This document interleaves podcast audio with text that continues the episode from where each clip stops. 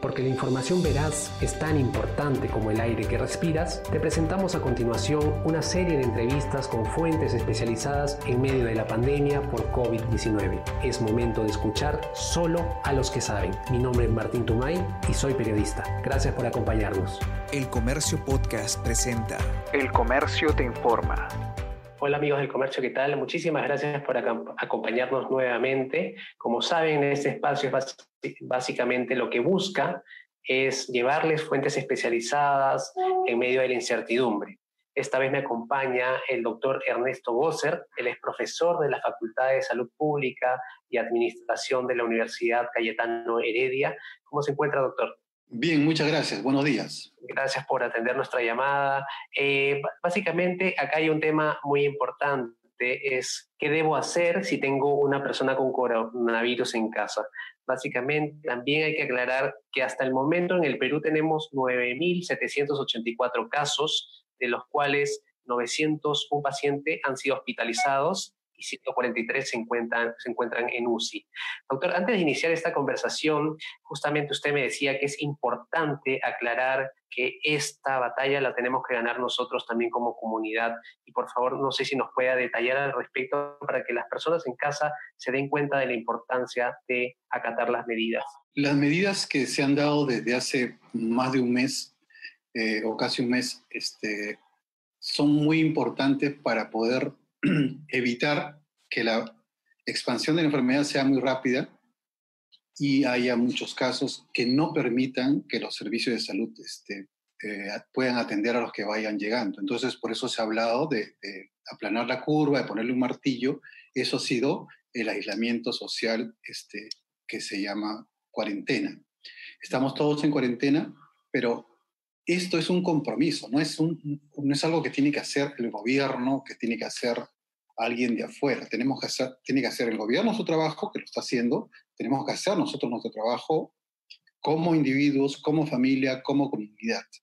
Y, porque esto es nunca como antes, la palabra colaboración, cooperación, cooperación ha sido más importante. Es una cooperación que requiere el compromiso de cada uno. Y cuando uno se informa, puede entender mejor el porqué de las medidas no siempre las cosas las podemos entender todos al mismo tiempo y es necesario que, se expliquen, que se repitan, que se profundicen para entender el por qué se hace el aislamiento, la cuarentena, por qué se hace este, la toma de muestras, por qué este, los hospitales este, atienden a un grupo de pacientes nada más. Entonces, mucha importancia al compromiso de cada uno de nosotros. Doctor, justamente también usted tocaba el tema de eh, hay que estar repitiendo las, indicaciones porque ahora más que nunca las personas en el Perú se sienten eh, próximas o más cercanas al coronavirus, ¿no? Ya, ya hablamos de casi 10.000 personas infectadas y de alguna manera ya todos estamos eh, conociendo casos de algún vecino, algún familiar, algún tío, cercano, ¿no? Y es importante que tengamos esto en cuenta y vamos a refrescar con usted, gracias doctor, todas las medidas. Primero, si nos puede detallar, repetir en este caso también el tema de los síntomas del COVID-19. Bueno, una, una persona con COVID-19 tiene síntomas que en algunos casos son inespecíficos, como una fiebre leve, una tos seca, un dolor de cabeza fatiga. Esos, esos son algunos síntomas de, una, de un COVID leve o moderado, pero también pueden ser los síntomas de un resfriado. Si además de esto, a los cinco o seis días se agrega dificultad para respirar o respiración rápida, entonces este, es muy probable que estemos ante un caso de COVID y hay que, en ese caso sí hay que ir al hospital. Hay que ir al hospital a la emergencia, hay que llamar por teléfono al 113, pero también es importante saber que que en muchos casos eh, se está estudiando y se, ya se conoce que hay algunos casos que son asintomáticos o muy leves que cursan casi toda la enfermedad casi sin síntomas y este, pueden transmitir. Hay otros casos en los que también se, se presenta, por ejemplo, una dificultad para oler, no se huele bien y la comida no tiene sabor. Entonces, puede ser que se presente solo ese síntoma o con alguna otra molestia como las que ya he mencionado antes. Son menos casos, pero también está asociado. Ok, doctor. En el caso de prevención, ¿cómo prevengo yo el contagio? ¿Qué tengo que hacer? ¿Qué son las medidas recomendadas? Mire, hay cinco medidas que deben ser eh, realizadas de manera conjunta. Una es mantener distancia. Y mi recomendación por los estudios este, que se están publicando últimamente es dos metros de distancia entre una persona y otra cuando uno está afuera. La otra es ajustarse bien la mascarilla cuando uno va a salir para que le cubra la nariz, la boca y no tocar la parte delantera de la, de la mascarilla porque uno se va a infectar. Sacársela con cuidado al regresar a casa. Este, lavarse las manos durante 20 segundos, lo hemos repetido miles de veces, no voy a insistir con agua y jabón. Si no hay agua y jabón, tendremos que usar alcohol gel. ¿no? Esas, esas medidas, este, junto con el estar en, en, casa durante todo el tiempo que dura la, la cuarentena, no salir de manera innecesaria. Y la otra, y la, la otra medida es eh, usar la etiqueta respiratoria, es decir, toser, estornudar cubriéndose con la flexura del codo. todas esas medidas tienen que estar juntas para que funcione. Si yo solamente uso una, me olvido de la otra, entonces este, puedo ponerme en riesgo. Listo, eso quedó clarísimo entonces. Antes de entrar justamente al detalle que tenemos, ¿qué debo hacer si tengo una persona con coronavirus en casa?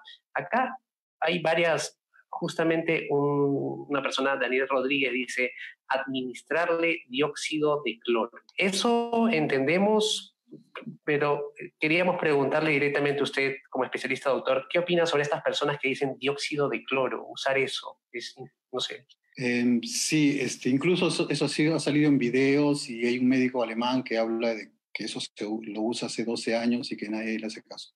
No hay ninguna prueba científica que muestre que es, ese producto eh, previene o cura el coronavirus. No, no, no es recomendable.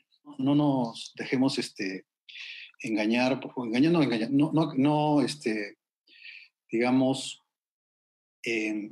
creamos en cosas que no tienen, que no tienen sustento científico. ¿no? Este, no, no, hay, no hay nada que lo pruebe. Entonces, en resumen, lo que puedo decir de esa, de esa información es que no, no existe el soporte científico, yo, yo, no la, yo no la usaría como referencia. Por favor, ahí está la respuesta detallada sobre esas personas que dicen que el dióxido de cloro se puede usar. Justo el doctor Gosser nos está explicando de manera detallada. Pero bueno, pasando al, al siguiente, al punto central de esta conversación, doctor, pongamos el caso, mi caso, me infecté yo con COVID-19. ¿Qué tengo que hacer qué tienen que hacer en mi casa en el caso que yo vivo con mi esposa y mis dos, y mis dos hijos pequeños. Menos de, menos, uno tiene siete años y el otro tiene dos. Ya, usemos ese ejemplo. No todos los, primero, en primer lugar, debo decir que no todas las situaciones son las mismas, no todos vivimos en la misma vivienda. Algunos viven solos, otros viven con la familia nuclear, como en su caso, otros viven con la familia extendida, con adultos mayores, otros no tienen dónde vivir, otros son viven varias familias en un mismo sitio, otros viven todos en, una habitación. Vamos a tomar este caso para poder hacer el ejemplo y después podemos responder las variedades. ¿no? En, este caso que mencionas, este, lo que debería hacerse es que la persona infectada, en este caso tú, tendrías que estar en una habitación, separado de tu esposa y de tus hijos. No, no deberías estar con ellos. Este, deberían tener un basurero este, con una bolsa que pueda ser, eh, donde puedas arrojar todas las, este, los desperdicios que puedas este, em, tener durante el tiempo que estés este, aislado. Luego tienes que usar mascarilla para salir. Si en la casa hay dos baños, usar un solo baño exclusivo, igual limpiarlo al salir del baño, pero que ese sea de uso exclusivo del paciente. La otra cosa importante es este, la, el uso de los cubiertos para comer. Hay algunas, lo mejor sería incluso que la persona pueda, si la, si la habitación, si la vivienda donde uno está lo permite, que pueda tomar sus alimentos dentro de la habitación. Que la habitación esté en lo posible cerrada hacia la parte interna de la casa y abierta hacia el exterior. ¿Para qué? Para que haya ventilación y entonces se pueda eh, se pueda, digamos, este, airear y, evitar que pueda permanecer el virus.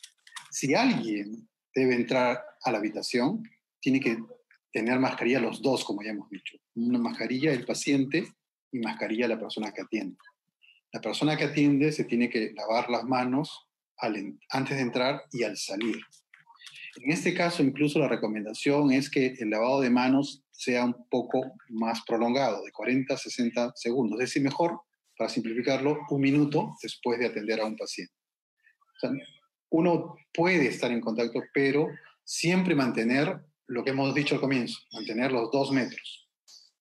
Mantener los dos metros, dejar las cosas, este, bueno, dejar las cosas que tiene que llevar para el paciente si está este, postrado.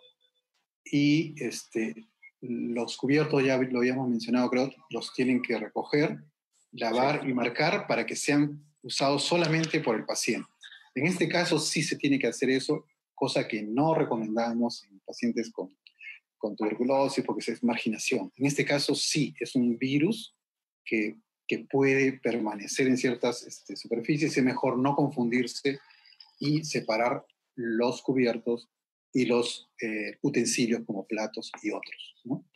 Doctor, y en el caso de las personas que ingresan a esta habitación donde está la, la persona infectada, ¿deben usar lentes también o no? Lo mejor sería que tengan protección tanto de los lentes, la mascarilla para la boca, porque como hemos dicho en otras ocasiones, son los tres lugares por donde entra el, virus, ¿no? Y por las cosas que tocamos, que tocamos, por ejemplo, las cosas que están dentro de la habitación de la persona infectada, por definición, así no las haya tocado, están infectadas. Entonces, por eso es que al salir hay que lavarse durante un minuto las, las manos. No, no los 20 segundos usuales, sino los, este, un lavado más exhaustivo durante 60 segundos, un minuto.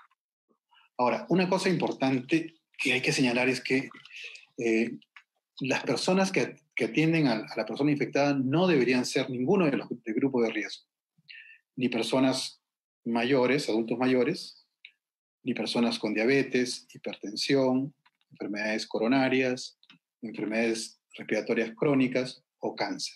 Esas personas no deben estar en contacto, así estén protegidas. Eh, si eso no es posible, la persona infectada debería este, ser ubicada en otro lugar, en otra casa, en otro, eh, o, o, este, las autoridades de salud deberían ubicarla en un, albergue, en la vía olímpica, en algún lugar donde no este, contagie, porque el, el contagio se puede dar este, a estas personas y el riesgo, como sabemos, es mucho mayor para ellos. Es mejor también evitar el contacto con mujeres embarazadas, aunque, no, aunque no, hay mucho daño probado, pero yo recomendaría que tampoco las mujeres embarazadas y los niños. Se ha visto que tienen menor riesgo de hacer complicaciones. Entonces, ¿por qué los niños?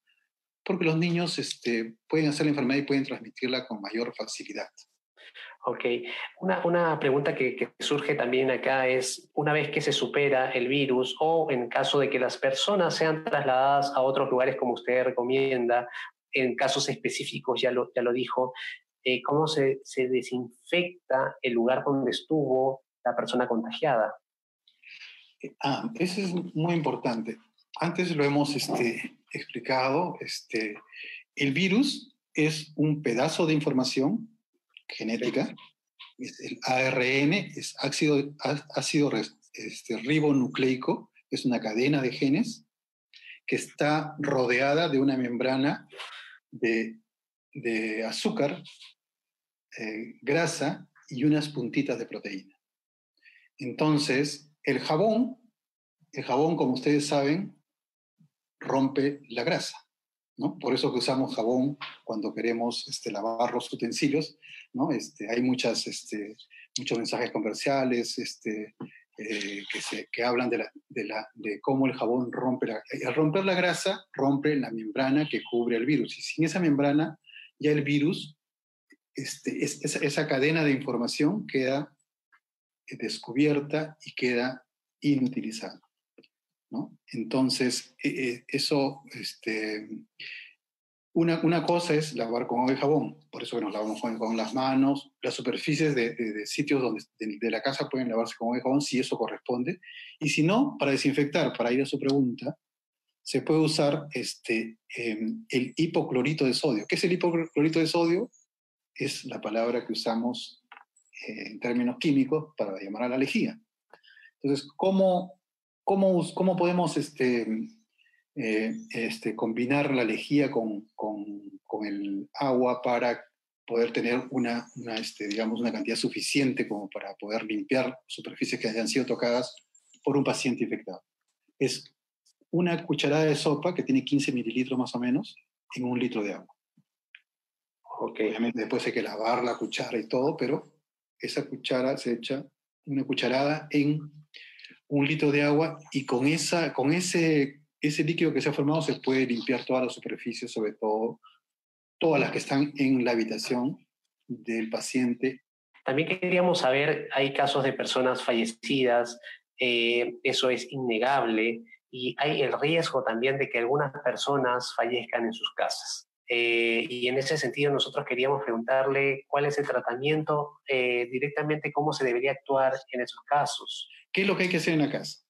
en primer lugar, evitar tocar al paciente. En este caso no es como en otras enfermedades que hemos escuchado en, en otros continentes, como el ébola. Sin embargo, hay que tener mucho cuidado. Hay que llamar al, al 113, hay que llamar al Ministerio de Salud, hay que llamar a una emergencia inmediatamente para que vengan y dispongan del cuerpo de la persona que ha fallecido. No, no, no es necesario que todos, no es obligatorio que todos sean este, incinerados, porque algunos piensan, bueno, acá en tal sitio no hay. Eh, bueno, para esta enfermedad es necesario que se ponga el cadáver en el ataúd, se cierra y ya no se abre. Eh, esto e, es muy doloroso, es muy doloroso. Hay pocas personas que pueden estar entre dos a cinco personas como máximo en los entierros de, de estas personas. Acá me preguntan, yo tengo, si yo tengo EPS y presento los síntomas que indica el doctor, ¿Debo ir a la clínica particular donde me atiendo o, a dónde, o tengo que ir al hospital del Ministerio de Salud?